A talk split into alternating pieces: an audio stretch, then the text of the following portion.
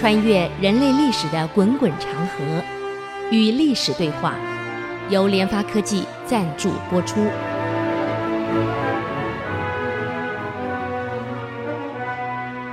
这里是 IC 之音足科广播 FM 九七点五，您所收听的节目是《与历史对话》，我是刘灿良。我们上个礼拜给各位介绍到，这个宋宁宗呢，把这个杨小妹妹啊，这个太后把她当做女儿看待啊，娶回去了。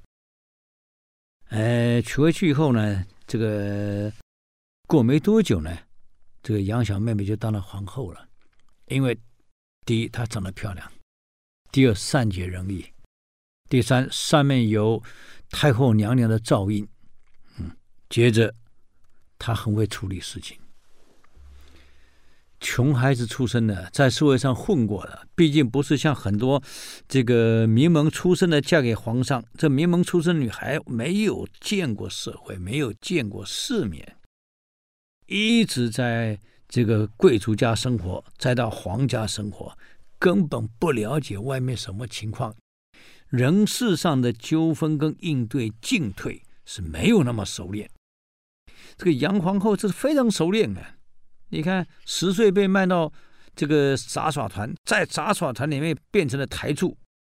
那么在里面呢，要生活的好，要生存的好，人际关系要很圆融，所以他这一点他做的很好啊。所以进到这个皇家以后，你看这么会伺候太后娘娘，同样的伺候皇上也非常的得体。就这样，他战胜了一切，最后成了皇后。这个杨皇后本身出身寒微，啊，她很清楚，我出身寒微，可是现在跟皇上这么久了，啊，别说生孩子，连个跳蚤都没生出来，没有个孩子，那将来老了，这个继承皇位的皇子不一定顺从他，那怎么办？我将来怎么办？人都会想的，宋宁宗身体不好啊。讲挂就挂了，那挂了以后我还这么年轻，我将来的日子怎么过呢？同样的，史弥远也考虑到皇上万一出问题了，那么皇子继位的应该是赵弘了。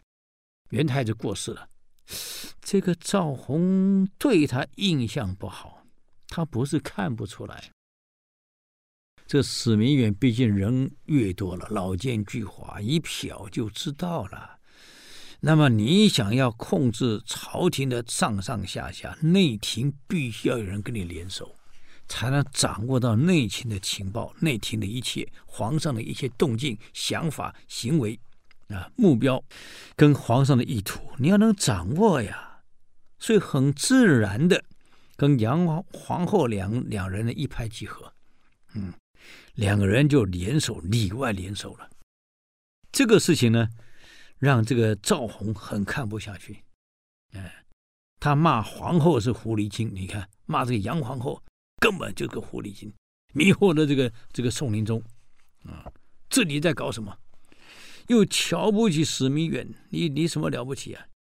啊，但是要知道啊，史弥远毕竟在官场混了这么久了。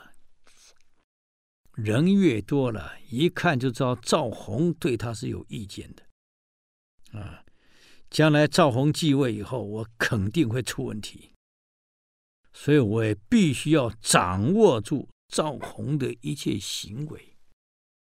万一哪一天必须要把赵弘拔掉的时候，我才有证据，而且我要知道赵弘对我到底是什么看法。将来他当皇帝后，可能怎么处理我？这个我必须要清楚啊！嗯，那么我要怎么样能控制住赵红呢？嗯，先了解赵红从小是音乐小神童啊，这个琴弹得很好啊，擅长古琴，嗯，也喜欢音乐。常常沉迷在古琴里面，这也难怪。长在皇家，你说他有什么娱乐？古代也没手机，没电影，没电视，啥都没有。他唯一能消遣的就是弹弹琴，不然还能干什么？除了读书以外，就弹琴。画画，真的没有什么娱乐消遣啊。啊，这个让我们想到啊，这个这个古代的生活真的是不容易啊。那天我看了一个一一篇文章，很有意思啊。如果你现在穿越到秦朝，我估计我们现在的人都活不下去了。你别有时候到秦朝，你就算到了皇族，你也不见不见得活得了啊。啊，我们举例子，他的例子举得很好笑啊。你现在穿越到秦朝去了，肚子饿了，跑到饭馆去，啊，老板，来碗西这个西红柿啊，番茄鸡蛋面，没有？老板告诉你没有，怎么没有呢？那这个番茄鸡蛋面很很很普遍的，没有。怎么没有？对不起，没番茄，还没传进来。哼，番茄不是中国的土产，那时候没清朝没番茄。面条呢？没有，还没发明。糟糕了，都没有啊，没有。本来这个这个哎，半斤牛肉啊，半斤酒没有，怎么没有呢？你要晓得清朝法律，偷宰一头牛，充军九年。你试试看，你去看宋朝的法律，宰一只牛要杀头的呀。牛是工具呀，耕田的你不能宰呀，哪来到处有牛肉可以吃？那是电影电视演的呀，什么两斤牛肉两斤酒，那是鬼扯淡呐，各位呀，没有这个东西呀，牛肉没有，没有没有，问来馒头馒头没有，那是东汉末年才发明的，完了还有什么？不然青椒炒蛋青椒没有，不然那那那那个番薯烤番薯番薯没有，明朝才有。烤烤烤马铃薯没有，明朝才有。不那个那个玉米，玉米叫番麦了，闽南话叫番麦了，番麦了没有，还没传进来。你你想你要吃什么？不那个西瓜，西瓜没有，那是原产地是是是是非洲传到传到欧洲再传过来的，没有。葡萄没有，葡萄也没有，没有。凤梨没有，不然那碗米饭总有吧？米饭在江浙，运不过来，没有。呃，不然，那你有什么？呃，有青菜，那炒个青菜没有？怎么炒青菜没有？锅子还没发明，炒锅还没发明，我拿什么炒给你啊？没有。而且沙拉油、这个菜籽油、花生油还没出来。更好笑，连花生都没有，也是传进来的，没有。什么都没有啊！那个麦子人用水煮煮啊，叫麦粥啊。用锅子用水煮个羊肉、猪肉、狗肉还有啊，所以以前鸡犬之声相闻，市场卖的是狗跟鸡呢。各位哪来的牛啊？所以那时候生活很单调啊，各位呀、你别看赵弘在皇家长大的也很可怜啊。这下好了，你的兴趣给摸透了。史明远呢，很贼呀、哎，这个老奸巨猾，能爬得这么高啊？没两把刷子还不行呢，还不止两把呢，好几把刷子呢。嗯，特别啊，去找了一位小姑娘，啊，青春玉女，琴弹得很好，又教她作曲，教她怎么应对进退。训练完了，啊，跟什么收集情报，啊，怎么迷惑男孩子，一样一样教。训练完了，给他很高的待遇，啊，你就是零零七女情报员，懂了吗？啊，送到了赵红的身边去了。这个女孩长得漂亮啊，啊，白里透红啊，眼睛黑白分明啊，不要根本不用化妆，已经是天生丽质了，又知书达理。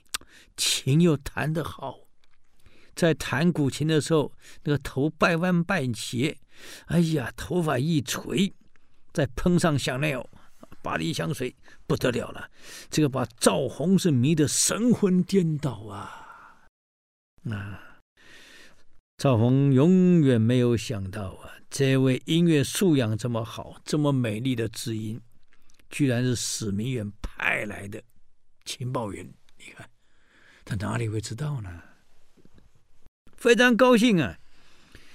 宫中生活这么单调，来了一个这个女朋友这么漂亮啊，可以说跟他一起长大，就在就在里面陪他一起天天弹琴、读书、作画啊。因为我们这时候没当皇帝，没有什么嫔妃都没有啊，难得有个就这么美的姑娘陪着他。赵弘把他当做知音，什么心里的话都跟他说。你说说看，他在皇宫，在在在皇族里面过日子，心里话跟谁说？没人可说呀。难得来了一个知音啊，好高兴可以吐吐啊，这一吐麻烦了，怎么麻烦？我们休息一下，等会再回来与历史对话。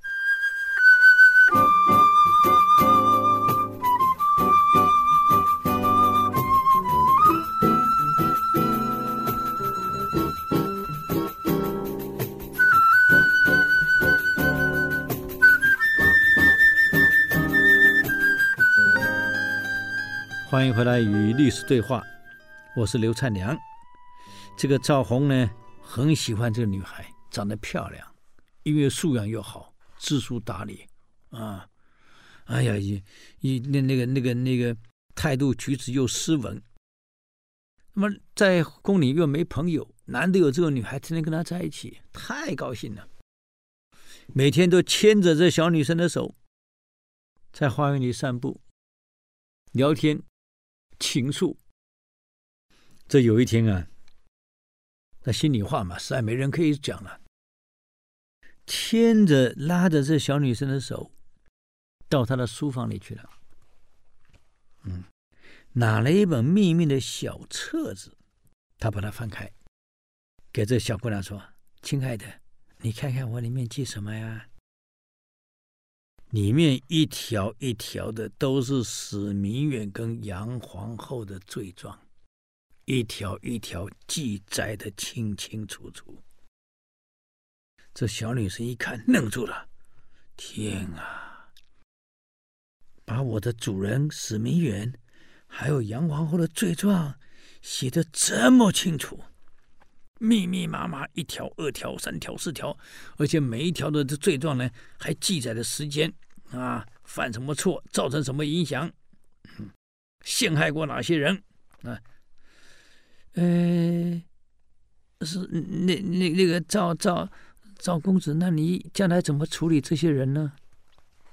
哼，我告诉你，我要把史明远发配到八千里外去，让他天天去看去唱《八千里路云和月》。嗯。说着，又牵着他的手，嗯，翻开桌子，再拿出一个地图出来，嗯，你看看这张地图。将来我当了皇上，我就有权力，我管理史弥远现在权力多高，地位多高，反正我很不喜欢这个人。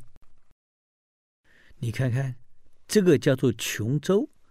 指着地图啊，这个叫做琼州，这个岛就是海南岛了，啊，这里呢是鸟不拉屎的地方，因为太落后了，鸟飞过去忍住，连屎都不敢拉，所以叫鸟不拉屎的地方，太落后了，我就把它下放到这里去，我看史弥远也就老死在这里，嗯，把他下放了。再来，我再来处理那个狐狸精杨皇后。嗯，你看怎么样？我这个将来当了皇帝以后啊，你看我怎么样？这个处理这些这些大奸贼。这女孩子一看，要命了！你要把我主人这样处理呀？全记下来了。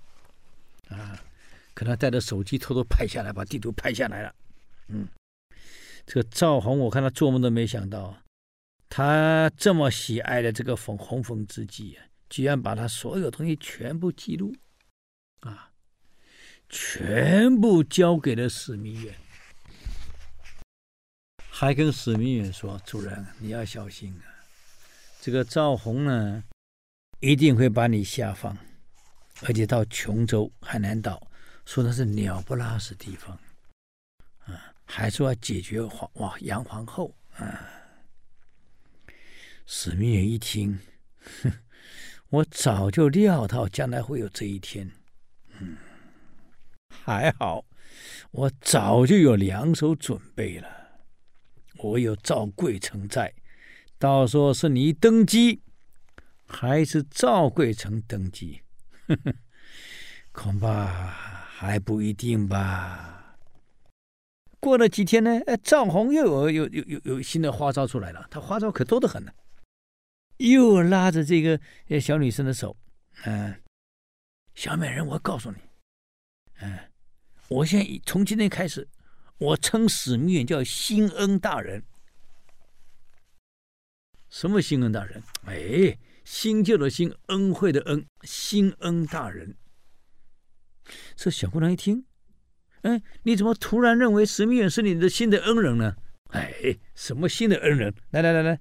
我再给你看地图，这里叫做新州，这里叫恩州，这两个州啊，是我大宋最偏僻、最荒凉、最惨的地方，不毛之地，比琼州还要惨。我将来就把他发配到新州跟恩州，简称他到那里去就叫新恩大人，懂了吗？哎呦，洋洋得意啊，赵红啊！没想到所有一切他讲的，很快就被送到史密园那里去了。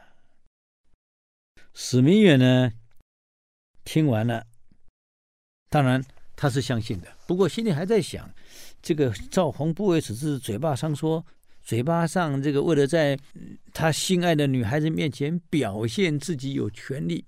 表示自己有能耐，故意求表现，可能不是真心要把他下放到新州、恩州，可能不会吧？大概只是为了喜欢这小女孩，再表现一下而已嘛。嗯，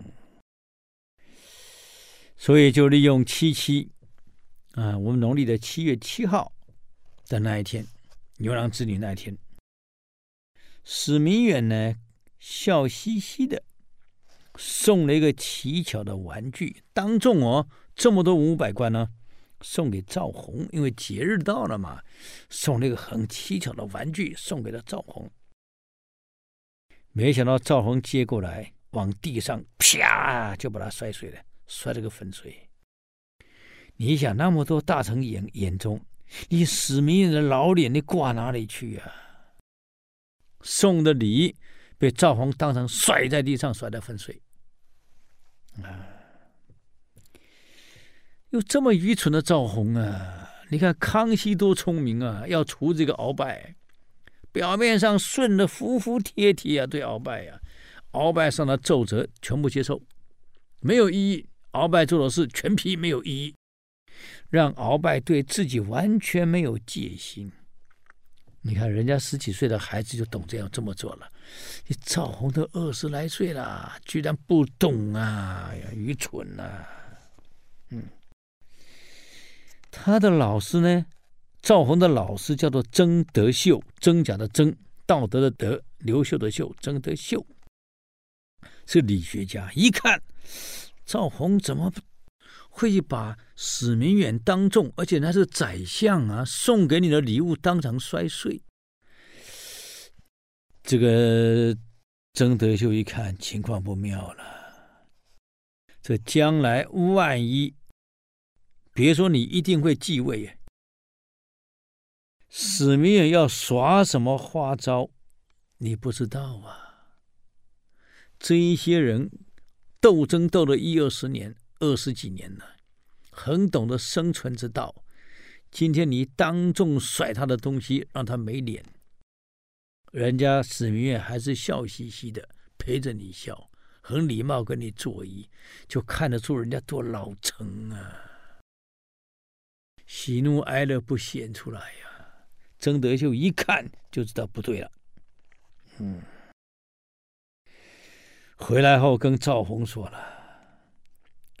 当然，他不能只讲，也是暗示的跟赵弘说：“赵弘啊，皇子，一个作为皇子的，应该要孝顺慈母，礼敬大臣，则天命归之，天命才会归到你这里，你才有机会顺利当了皇帝。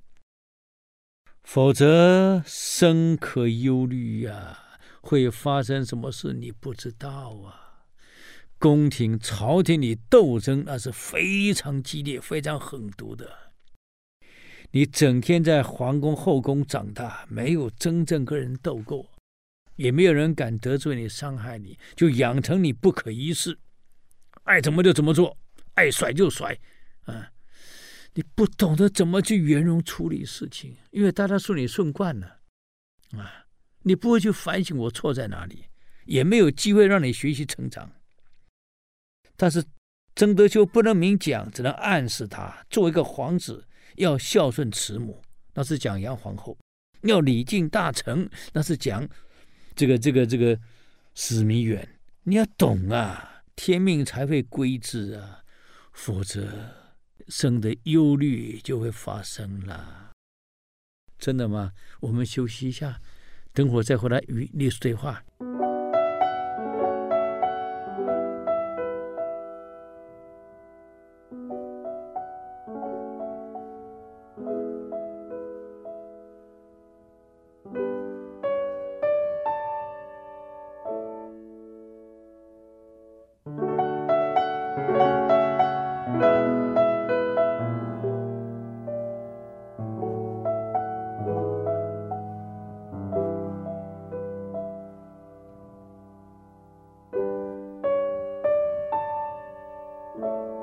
欢迎回来与历史对话，我是刘灿良。这个赵弘听着他的老师曾德秀给他的建议，他听不懂，这个没办法呀。为什么听不懂？他没有历练过呀，整天就是被围绕着奉承、阿谀、拍马，他哪懂得人世间怎么样应对进退？他不懂啊，人跟人之间怎么尊重？他不会呀，啊。哎呀，只有一帆风顺，养尊处优啊，哪懂这一个呀？从来就没有防人之心。为什么没有防人之心？因为没有人害过你。当皇子到现在长大，周围谁敢动你啊？满脑子等着将来当皇帝，除了脑子想着我将来要当皇帝以外，当皇上以外，从来就没有想过人跟人之间的交往要。注意哪些是细节啊？要怎么防人？从来没有过。当老师劝他的时候，他居然还这样回答：“我们为人处事不是要正直吗？”啊，史弥远是大奸臣、大奸贼，杨皇后如此卑鄙，出身为贱，混到皇后，他够了。我瞧不起他，他门不当户不对，不过就是当时太后娘娘收她为女儿吗？他有什么能耐？一个杂耍团出来的贱女，当什么皇后啊？嗯，史明远太无耻了，他不斗上来的吗？反正我一继位，要为国家除去奸恶之人。啊！哎呀，这曾德秀为真难过。哎呀，不能讲这个话呀！很多事情你想做什么？你要考虑到啊，很多事情你想做的，不是嘴巴上去讲啊。哎，史书也教过你了，小不忍则乱大谋。你要注意呀，听不懂没办法，没苦过。史明远呢，开始准备了。他长期培养了这一颗棋子，这个宝藏的外孙啊，赵贵成这个棋子，嗯，这个准备要动用他了。这有一天啊，在净慈寺啊，我们杭州有个净慈寺啊，当时济公老人家在那里，这个这个出家的地方啊，在那里追念亡父，嗯。那么有国子监呢，叫郑清之来拜寿，啊，来拜拜祈祷。史弥远呢就很贼呀、啊，对这个国子监呢，郑清之来拜了，拜倒了，嗯、就用嘴呢比了一下，眼睛呢瞟了一下，嗯，示意给郑清之啊，跟他一起来到惠日阁。这个郑清之、国子监就跟他一起到了惠日阁了。看看四下没有人，史弥远低声的跟郑清之说：“这个郑兄啊，你身为国子监，国家的长治久安，大宋的命脉的延续，我们都有责任。啊，是是，啊，这个这个丞相，我们知道。”这个皇子赵弘啊，不成器。第一，气量小；第二，整天沉迷在音乐跟女色，啊，不懂得长进。我听说仪王府呢，还有一个皇子叫赵贵成，非常贤能。啊，我听说啊，他很会讲话，其实他自己养的。我听说仪王府呢，还有一个皇子叫赵贵成。这样好了，您是国子监，学问又好，人品又好，我想请你呢，当赵贵成的老师、太师、太傅，你去教赵贵成。这样你要好好的善加教诲他。真有一天成大事了，他真继位了，继大统了，事成之后。郑兄，我弥远今天这个相位就是你的啦。你想想看，你是皇上的师傅老师，他继位了，你能不接我这个位置吗？何况我年纪也大了，到时候我一定会退啊！我再推进你一下，你又是皇上老师，你就不上来了吗？嗯。今天这个话你要记得，出于我的口，入于君之耳。万一不慎外泄了，你我恐怕都有灭族之殃啊！这个郑清之一听，赶快作揖：“啊，敢不遵从丞相之命吗？我清楚，这个话如果泄出去了。”我们两家就是灭族之殃啊！是啊，是啊。所以呢，我今天就举荐你到仪王府见皇子赵贵成的太傅，你好好教育他，记得关系一定要建立好。既然是你的弟子了，将来要继大统，朝中各个关节。你也得帮忙打通。我担心的是大宋江山，赵弘不成器，将来接的帝位，我担心啊，大宋江山会毁在他手里。赵贵成贤能，将来能够挽送大宋、保住大宋的，只有他。大宋能保住，我这相位就是你的呀。我们荣华富贵才保得了啊！这一点，你身为国子监，书读多了，历史也懂多了，你应该明白这个道理。丞相，我知道，我知道，那就好了。嗯，我马上举荐你为赵贵成的老师。好了。果然没有错，推荐他为赵贵成的老师，到了仪王府了。嗯，那么这个过了一段时间，史弥远偷偷的请了郑清之呢，来了这个相府来了。嗯，这个郑清之不敢不去，就去了。这个您当的的这个赵贵成的老师也有一段时间了，我听说啊，这个皇子啊，这个皇侄啊，非常十分的贤德。依你看怎么样？贤德不贤德呢？你想，郑清之现在是他的老师，能说不贤德吗？啊，那万一不贤德，不是我没教好吗？第一，第二。他要贤德有一天成功了，真的继位了，那我郑清之父也是大富大贵嘛？加上有你史弥远在上面拉一下，后宫有杨皇后顶一下，那当然不一样嘛。马上回答：“哎呀，回禀丞相，此人之贤啊，之贤德，一言难尽。我只能用两个字来形容，那就是不凡。”这个郑清之回答说：“我一个脸面的很得意的是是回答他呀，不凡两个字。”啊，这史弥远一听，嗯，你这个词汇用的很好嘛，真是不凡啊！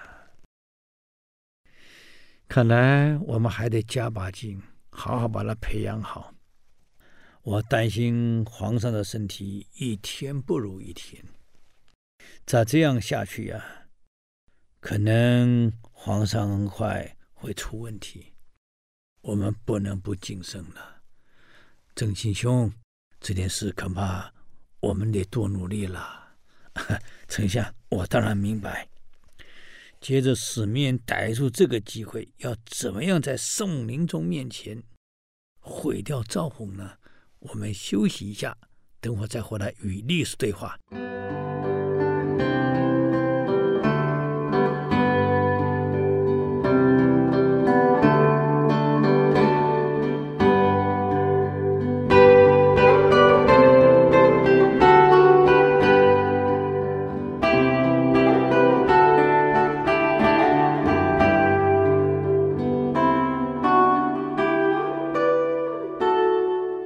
欢迎回来与历史对话，我是刘灿良。这个史明远跟郑清之两个密谋培养赵贵成以后，你看史明远怎么样子在宋仁宗面前处理事儿？逮到任何机会就跟宋仁宗说：“赵弘这孩子真的是不行啊。”我担心他怎么担当大任啊，皇上！为了大宋江山，为了您百年之后，为了杨皇后，我真怀疑啊，赵弘能担当大任。嗯，倒反是仪王府那个赵贵成，我听了这个这个外面的这个各种报告、各种评语，非常贤能，非常贤德，有点像当时这个武帝汉武帝啊。流浪在外面的那位孙子一样，呃，非常懂事，非常贤德，书也读得很好，而且又孝顺。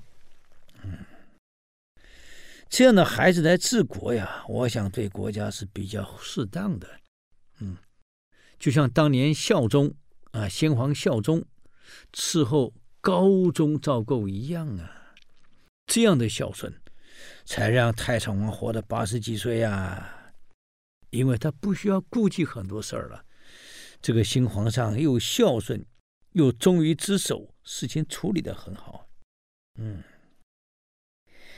这个史弥远不但会批评这个赵弘不行，还举了很多赵弘不行的例子，一天到晚找机会就把例子举出来，找机会就举例子。那你想，不管是赵弘也好，是赵贵成也好。都不是宋宁宗生的孩子，本来就不是父子关系，也不是很关心，也很少接触，很少在一起。对这两个孩子的行为怎么样，他也搞不清楚。坦白讲，过去皇上哪有时间啊，去跟孩子了？要么处理朝政跟大臣在一起，回来在后宫跟嫔妃在一起，哪有时间跟孩子在一起呢？何况又不是自己生的，都收养的。从小也不是自己带的，啊，后宫，宫女跟太监带大的，他哪有哪懂呢？嗯，所以这个毕竟这个宁宗呢，对的这两个都不是亲生孩子，没有什么感情。你说谁好就好，说谁坏就谁坏。加上宁宗又不是个明君，也是糊里糊涂，是不是傀儡而已嘛？就这样，事情就越来越拖，越来越拖。赵弘的关系就越来越淡了，嗯，这赵弘的理学大师这个曾德秀老师已经闻到不对了，那很敏感的发现朝堂的气息有问题，嗯，再度警告赵弘，要成大功立大业的人一定要沉稳。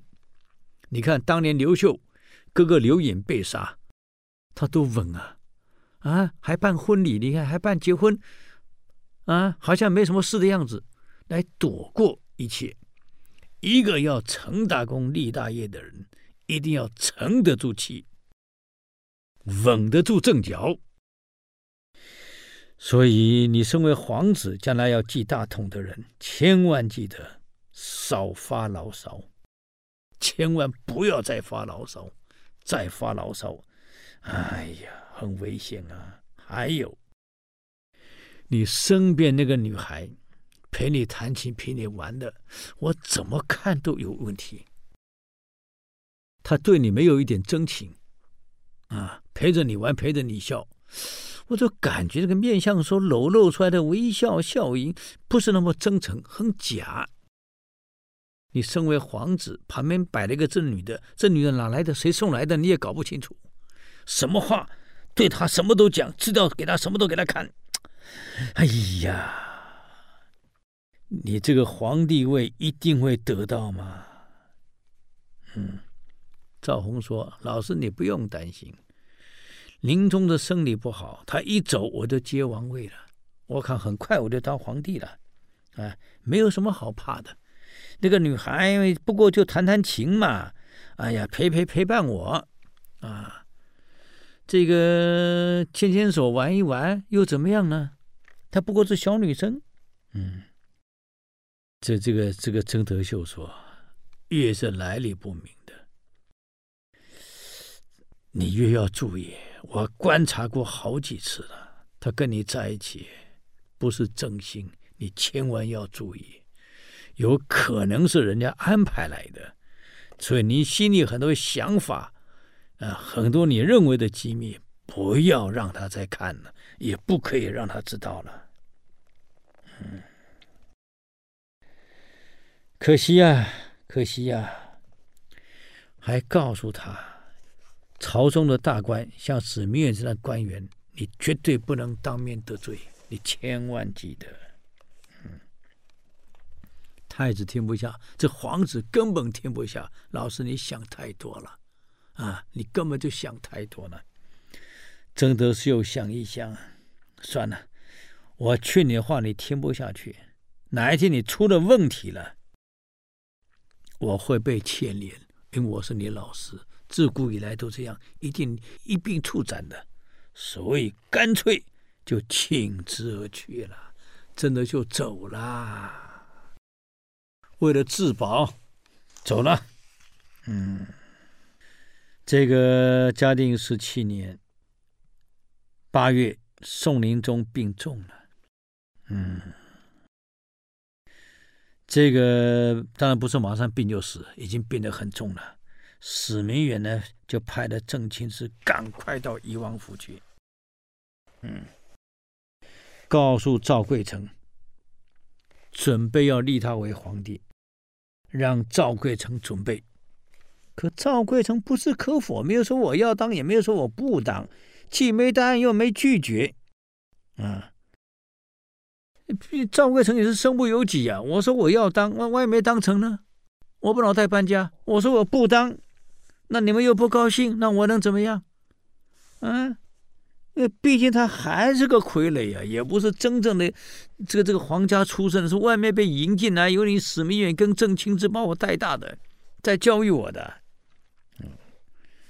这郑清之等了半天，哎呀，丞相要我了啊，来问话，你不回答，我回去怎么禀报啊？像要要你认皇上，你一定要赶快确定啊！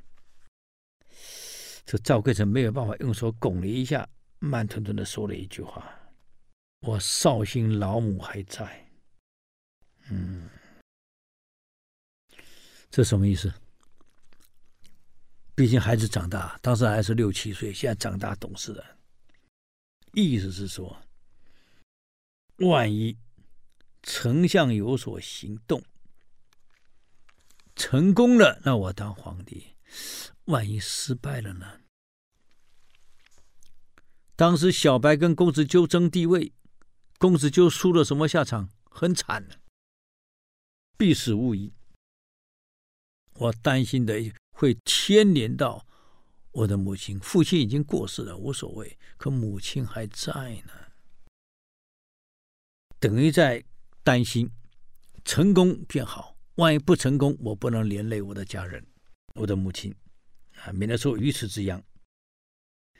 言下之意是我答应了，但是我母亲也得安顿好。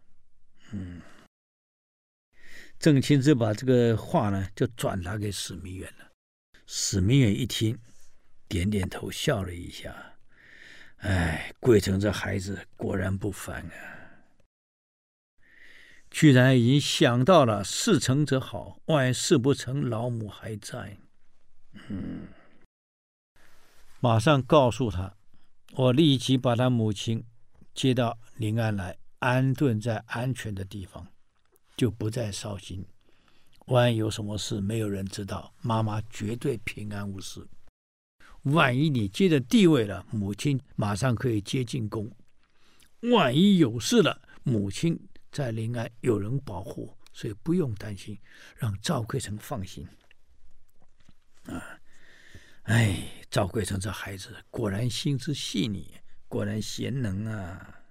嗯，就这样定案了，派人把这个这个赵贵成母亲接到临安，整个安顿好了，同时通知了赵贵成啊。这个时候呢，同时宋宁宗已经昏迷了。结果谁能继位呢？哎呀，我们时间又到了啊！这个我们下个礼拜就继续再来谈这件事儿啊！感谢各位啊！如果对我们的这个节目有任何意见，欢迎到 IC 之音网站留言。我们的网址是 triplew 点 ic 九七五点 com 与历史对话。我们下周再见，谢谢你。以上节目由联发科技赞助播出。联发科技邀请您同游历史长河，发现感动，积累智慧，扩大格局，开创美好幸福人生。